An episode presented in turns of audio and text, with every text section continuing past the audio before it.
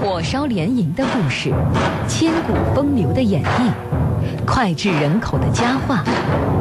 国家大剧院原创史诗京剧《赤壁》，多少英雄浪淘尽，万古长新是河山。好，问候大家，我是罗宾，我是尚远。那今天呢，这个尚远一来就知道要说戏曲了。哎，是一个其实大家也熟悉了，就是可能熟悉戏曲的观众听众啊，应该说是耳边比较熟悉的一个戏。对，这个就是《赤壁》。那今天呢，我们要为大家为什么要再次说一下《赤壁》呢？因为这是二零一五国家大剧院国际戏剧季的闭幕演出，嗯，是国家大剧院的制作的京剧《赤壁》。接下来我们就欢迎一下今天来到节目当中的客人，嗯，为大家介绍今天的这个嘉宾啊，是著名的戏曲导演，也是国家大剧院制作的这个史诗京剧《赤壁》的执行导演石宏图先生，欢迎石先生。哎，石老师好。哎，观众同志们好。嗯，石老师，这个这是几年前开始做的《赤壁》呀？呃，二零零八年，二零零八年呢，为那个纪念国家大剧院成立一周年。嗯，这样呢，就排了一个第一次国家国家大剧院就是自己呃搞的原创京剧历史戏。嗯，《赤壁》。嗯，那么是。大概五六月份筹备吧，嗯，呃，年底开始演的，正好是大剧院开业一周年纪念。所以说，呃，石老师想问您一个问题：初初接到这个任务的时候，实际上您对待看待它有忐忑的心理吗？或者是说，您准备和联合这个艺术家们一起要创造一个新的崭新的一种形式呢？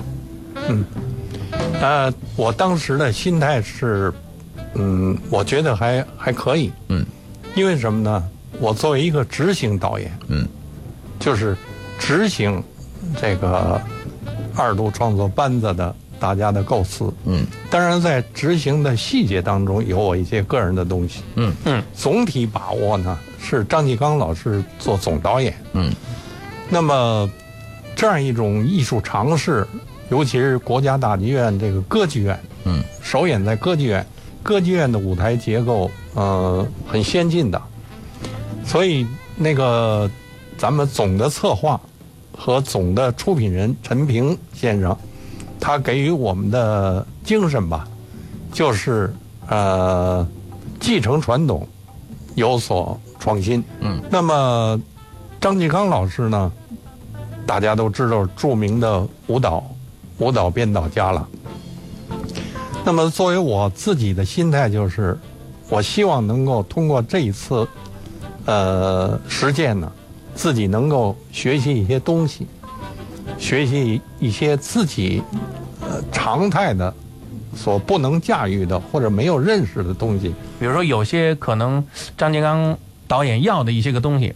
可能立立马说舞台上呈现可能有点问题，嗯，您怎么给他转换转换，就在舞台上能够实现当初这个总导演的想法？我相信您一定有这样的例子啊。就是我觉得张老师他那个捕捉京剧如何，就是说展示还是挺准确的。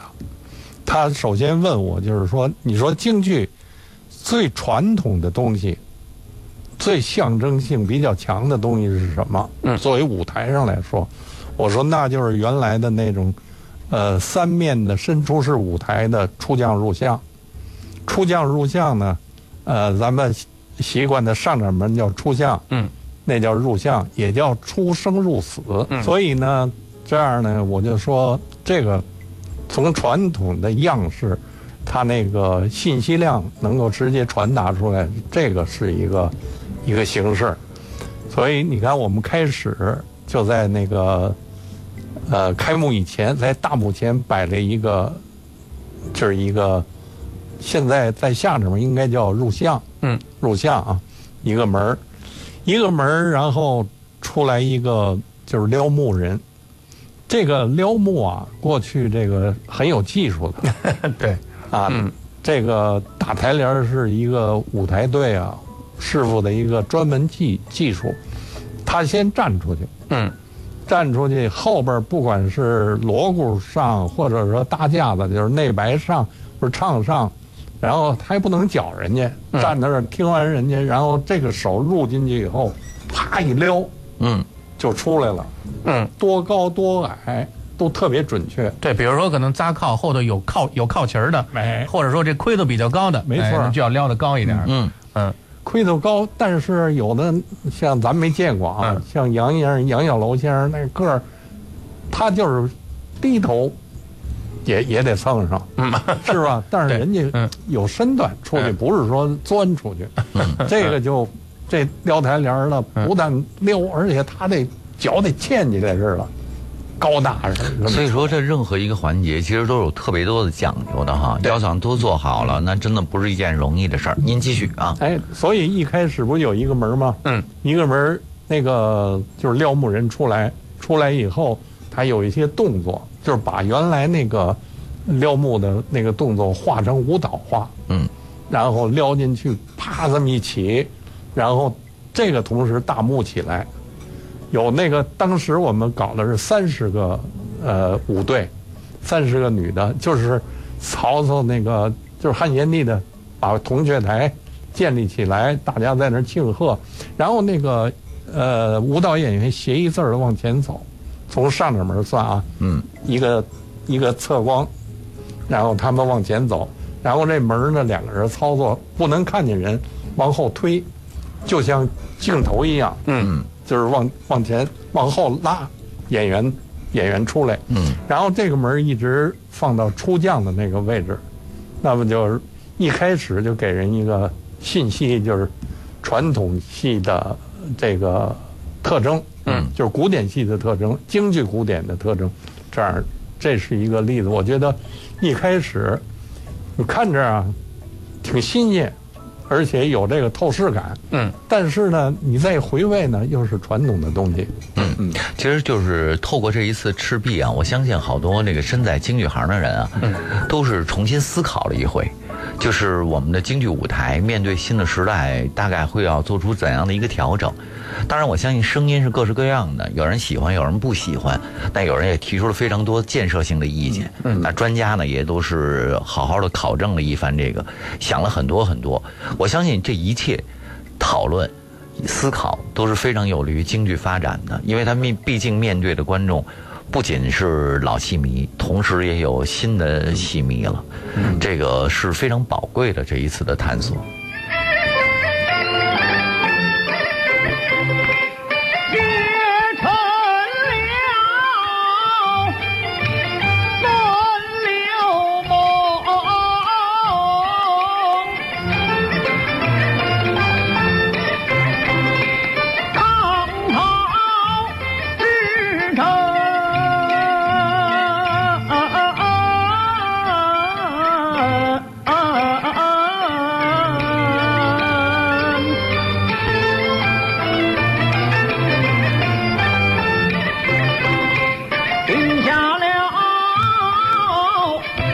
地特火烧连营，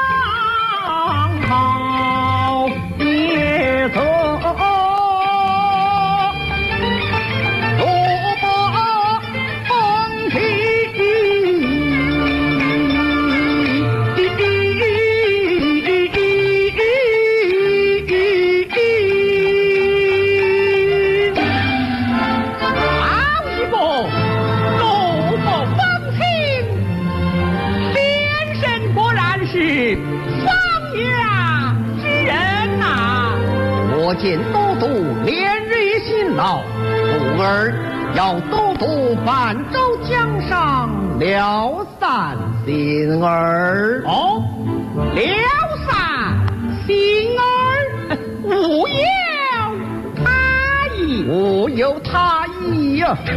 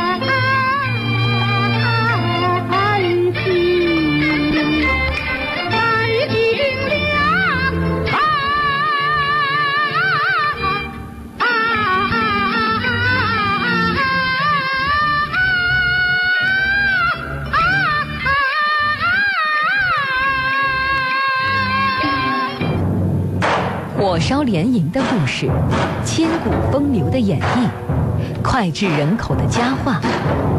国家大剧院原创史诗京剧《赤壁》，多少英雄浪淘尽，万古长新是河山。哎，刚才说到了这个唱段了，嗯，刚才我们也听了那么一段了。这个石老师能给我们介绍一下吗？从您的角度讲，您给大家说说这个赤壁这个唱段的这旋律部分的这个特色好吗？这个赤壁呢，嗯，它这个嗯旋律基本还是传统的吧，比如前面都是西皮，嗯嗯，后来那个即将二黄，二黄嗯，二黄，二黄另外，那个小乔嗯，是用的二黄，是吧对，？这个赤壁的有有一大亮点就是。咱们这个老的写赤壁之战的戏，无论是这个三个，就是无无论是老的群英会借借东风，就是传统戏啊，嗯，还是后来五十年代末排的这个赤壁之战，这当中是没有女性角色的。咱们这个赤壁的有一大特点，就是有了小乔的很重的一个戏份儿嗯。哎，就是使得这个戏实际上在行当上分布更丰富了。嗯嗯，另外就是嗯。从唱腔来说，比如说《舌战群儒》，咱们传统戏也有《舌战群儒》，嗯，那是以念为主，对，嗯，情节也相对比较简单。嗯来一个人来对付东吴的那些个文官吧，武将都没有说了，武将因为他同意打的，嗯，一直就是以念白为主。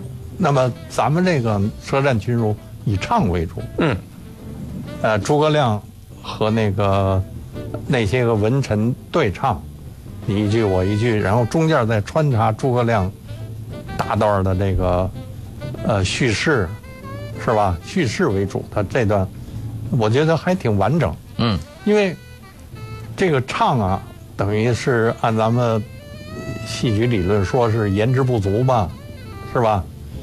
人那个，而且这个版式，先是二六，二六是吧？流水一直这么灌下去，一人一句，一人一句的，这样有的时候效果还还是挺好的。因为二六流水就是节奏比较明快，旋律比较快的，更像是这个争执啊。我跟你说啊，就是作为普通观众啊，比如说我不太懂戏，但是我爱听这样的段子，就是因为什么呀？它听起来非常流畅，嗯，听起来也很哎，对，它听起来吧，就是那个节奏感。